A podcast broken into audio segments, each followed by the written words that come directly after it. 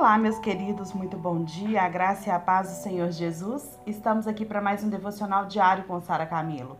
Hoje, dia 21 de setembro de 2023. Vamos falar de mais um personagem bíblico que é gente como a gente, do livro do pastor Max Lucado. Vamos falar sobre aquele jovem rico. A sua história está lá em Mateus capítulo 19, do verso 16 a 26, e diz assim.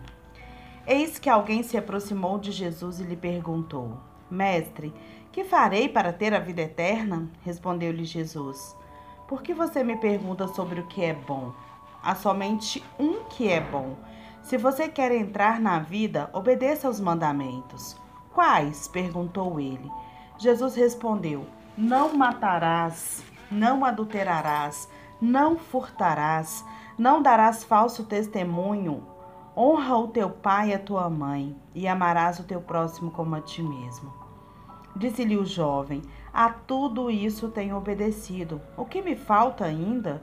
Jesus respondeu: Se você quer ser perfeito, vá, venda os seus bens e dê o dinheiro aos pobres, e você terá um tesouro nos céus. Depois venha, siga-me. Ouvindo isso, o jovem se afastou, triste, porque ele tinha muitas riquezas. Então Jesus disse aos discípulos: Digo-lhes a verdade. Dificilmente um, rei, um rico entrará no reino dos céus. e lhes digo ainda: é mais fácil um camelo passar no, pelo fundo de uma agulha do que um rico entrar no reino de Deus.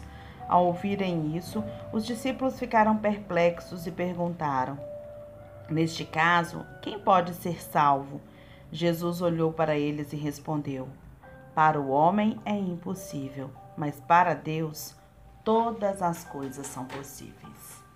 Esse versículo tem muito para a gente aprender aqui, né? Para a gente refletir sobre ele, entendendo aqui que quando Jesus se relaciona, né, ao rico, ele não está falando pelo fato de ter dinheiro, mas pelo fato de amar ao dinheiro.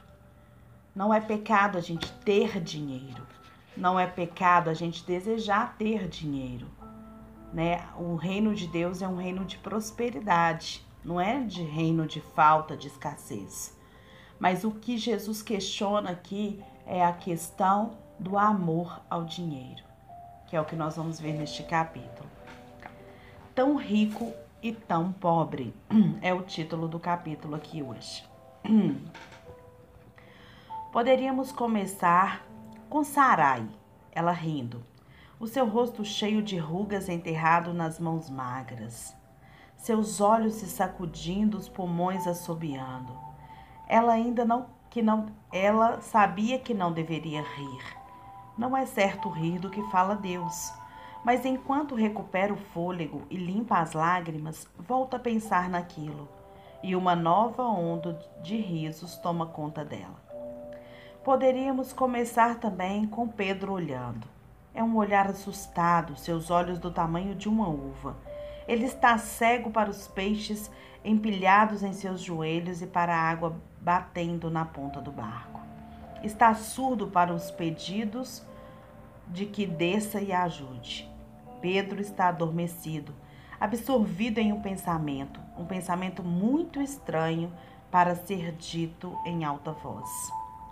Poderíamos começar com Paulo descansando, ele lutou por três dias e agora está descansando. Está sentado no chão, encostado na parede.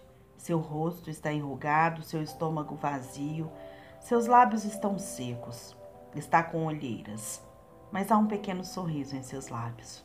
Uma pequena corrente está se encontrando com uma poça estagnada de água estagnada e a água é doce. Mas não vamos começar com nada disso, vamos começar em outro lugar. Vamos começar com Iupi, nego, com negociando no Novo Testamento. Ele é rico, sapatos italianos, terno feito à mão, seu dinheiro está bem investido, seu cartão é dourado e ele vive como voa, na primeira classe. É jovem, afasta-se da fadiga no ginásio e ataca velhos nas, nos tribunais. Sua barriga é de tanquinho, seus olhos estão sempre atentos. A energia é a sua marca registrada e a morte está muito distante dele. Ele é poderoso. Se você concorda, pergunte para ele. Se você não concorda, pergunte para ele. Tem alguma pergunta? Ele tem as respostas. Está com, está com problemas? Ele tem a solução. Está preso a dilemas? Ele tem opiniões. Sabe para onde você está indo e estará lá, sabe para onde você está indo estará lá amanhã. Ele é da nova geração.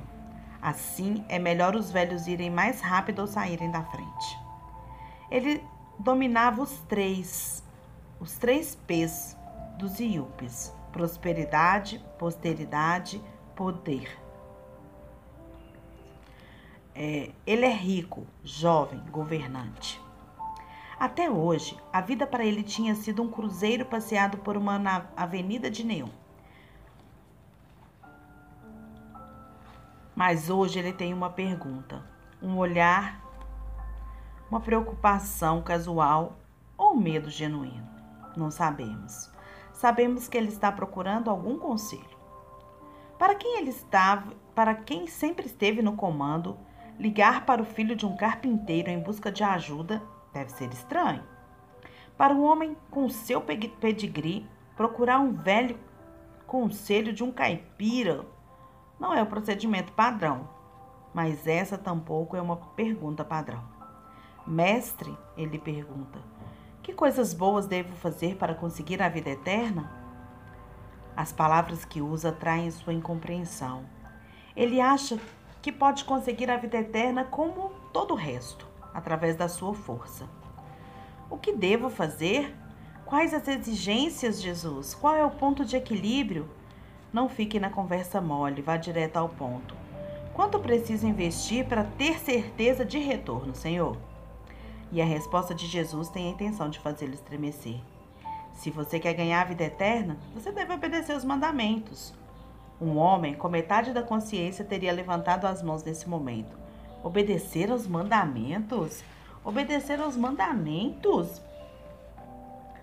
Sabe quantos mandamentos existem? Você já leu a lei ultimamente? Eu tentei, honestamente tentei, mas não consigo. Era isso que o governante deveria dizer, mas a confissão, mas confissão é algo que não consta no seu vocabulário. E em vez de pedir ajuda, ele pega uma caneta e um papel e pede uma lista. Quais? Ele passa a ponta da caneta na língua e espera. Jesus responde às suas expectativas. Não matar, não cometer adultério, não roubar, não dar falso testemunho, honrar os seus pais e amar o seu próximo como a si mesmo. Ótimo, pensa o Yuppie quando termina de anotar. Agora tem uma prova. Vamos ver se conseguirei passar. Assassinato? Claro que não. Adultério? Bem, nada que um garoto sangue quente não fizesse. Roubar, um pouco de extorsão, mas tudo justificável. Falso testemunho? Hum, vamos pular este. Honrar os seus pais. Claro que eu visito todos os feriados. Amar o próximo como a si mesmo. Ah, barbada. Fiz tudo isso, na verdade faço isso desde criança. Ele sorri e enfia um dedão no cinto. Algum outro mandamento que queira me passar? Não sei como Jesus evitou rir ou chorar. A pergunta que tinha a intenção de mostrar ao governante como ele estava longe do ideal só fez com que ele se achasse mais importante ainda. É como uma criança pingando água que fala à mãe que não estava na chuva. Jesus vai direto ao ponto. Se você quer ser perfeito, vá. Vá lá. Pegue tudo que você tem, venda e dê aos pobres. Assim terá tesouros no céu. A declaração deixa o jovem consternado e os discípulos desconcertados. A pergunta deles poderia ser bem a nossa: Quem, então? Quem então pode ser salvo? A resposta de Jesus choca os ouvintes. Para um homem, isso é impossível. Impossível. Ele não diz improvável, inverossímil. Ele não diz que será difícil, ele não diz que. Mas na verdade, ele diz que é impossível. Nenhuma chance, nenhuma forma, nenhuma lacuna, nenhuma esperança. Impossível, isso mesmo. É impossível atravessar o Pacífico nadando. É impossível ir até a lua no rabo de um cometa. Não dá para escalar o Monte Everest com uma cesta de piquenique e um bastão de caminhar. E a menos que alguém faça isso, você não tem nenhuma chance de ir para o céu. Isso lhe dá calafrios? Durante toda a sua vida, você foi recompensado de acordo com seu desempenho. Consegue as notas de acordo com seu estudo. Ganha elogios de acordo com seu sucesso. Ganha dinheiro de acordo com seu trabalho. Vamos parar por aqui, amanhã a gente continua. Jesus ali chega diante, naquele jovem rico, chega diante de Jesus e, e pergunta para ele. Mas Jesus conhecia o coração dele. Jesus, Jesus conhecia, sabia no que estava o coração dele. E por isso Jesus manda que ele venda tudo e distribua aos pobres. Porque aquele jovem amava o dinheiro. E a Bíblia diz que não é o dinheiro que é a raiz de todos os males na nossa vida. Mas a Bíblia diz que o amor ao dinheiro é a raiz de todos os males na nossa vida. Como você tem lidado com o poder, com o dinheiro, com o prestígio, com a prosperidade? Como você tem lidado com isso? O que tem ocupado mais lugar no seu coração? Muitas vezes a gente está até no papel contrário do jovem. Muitas vezes a gente está com falta de dinheiro. Sabe? E a gente às vezes até pensa que é fácil largar, né? Porque a gente não tem, então é fácil largar. Mas quando há o amor ao dinheiro, gente, até para aquele que não tem é difícil largar. Pensa nisso nesse dia. Qual tem sido a sua relação com isso? Qual, onde está o seu amor? Porque a Bíblia diz que onde está o teu tesouro, ali também está o teu coração. Onde você tem colocado o seu tesouro? Deus te abençoe nesse dia, nessa reflexão, e que você possa encontrar a resposta como aquele jovem. Mas não uma resposta que vai te deixar triste, mas a resposta que vai mudar a direção da sua vida.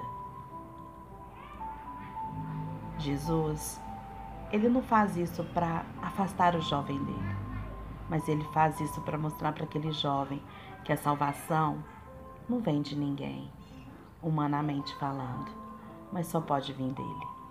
Deus te abençoe.